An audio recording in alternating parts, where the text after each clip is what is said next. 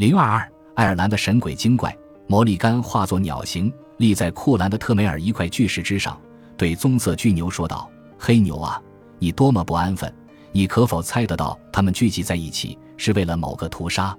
聪明的渡鸦，大声的呻吟，敌人肆意横行于广袤的原野，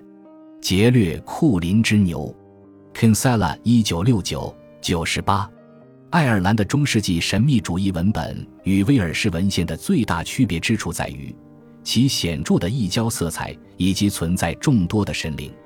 威尔士的神话会频繁提及基督教上帝，而同时代的爱尔兰文本中却全无上帝存在的痕迹。爱尔兰传说中充满了对异教神灵行为的叙述，这些神灵的表现，即使放到古希腊罗马的万神殿中，也完全不会显得格格不入。在讲故事者的口中，丰饶之神、水神、战争之神、太阳神、铁匠之神、手工艺之神和异世界之神轮番登场，演出一幕幕跌宕起伏的戏码。爱尔兰传说中三个最主要的故事群分别是：以劫掠库林之牛为核心的阿尔斯特故事群、神话故事群，包括两部主要的文献《侵略之书》和《地方史》，以及芬尼安故事群。